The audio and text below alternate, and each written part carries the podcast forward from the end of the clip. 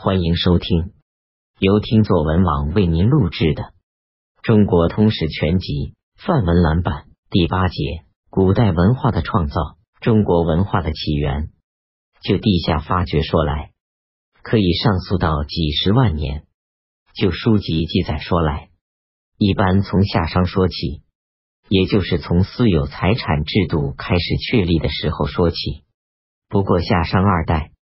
尤其是盘庚迁殷以前，缺乏可信的史料，无法确知当时的真相，只能在先秦传说里约略推荐些稀疏的影子。《礼记表记篇》在孔子说：“夏代遵命天命，未敬鬼神，但不亲近；待人宽厚，少用刑法。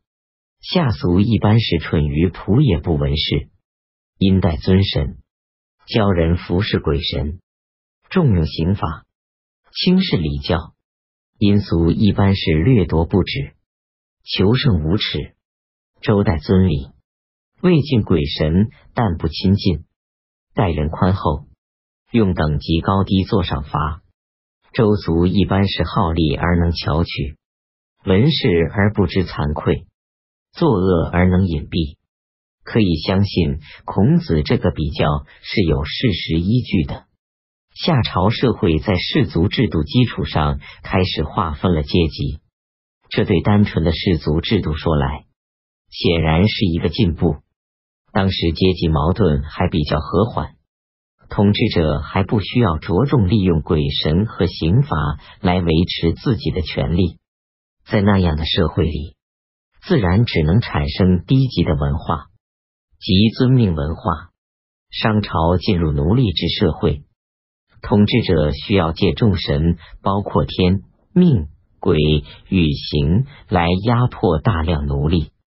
在那样的社会里，斗争发展了，因而产生了较高度的文化，即尊神文化。西周进入封建制度社会，按照尊卑、亲疏、贵贱、长幼。男女等差别，制定出表现等级制度的礼。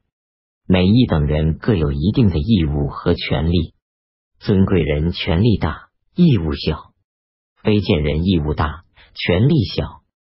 在当时含有进步意义的初期封建社会里，礼可以巩固统治者的地位，作用比鬼神刑罚更大。这种尊礼文化。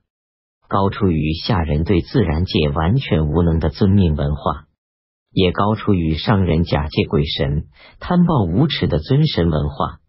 因为尊礼文化多少承认被统治者有些卑贱人的权利，虽然这种权利是极其微小的，在劳动人民没有成为自己的社会关系的主人翁以前，也就是说，当各种剥削阶级统治着社会的时候。人们自己的社会行动的规律都是与人们对立的，例如种地的人不得饱，织布的人不得暖，好像有一种外来的统治于人们之上的自然规律。这样，代表剥削阶级意志的天命鬼神，通过宗教、哲学、礼制等形式，有力的帮助了统治地位的巩固。尊礼文化当然不是说不尊神了，只是说劳动民众在周代开始被统治者承认为人，人与神的关系因而有可能做多样的新解释。到东周时期，多样的新解释就发生了，社会逐步向前发展，新起的社会制度必然要破坏旧有的社会制度，但破坏程度各民族历史并不一致。中国古代社会也经历过奴隶社会、封建社会，不过他们对氏族制度的破坏是逐渐的、缓慢的。西周宗族制度就是封建制度与氏族制度相结合的一种制度，到东周时期才发生了比较剧烈的破坏。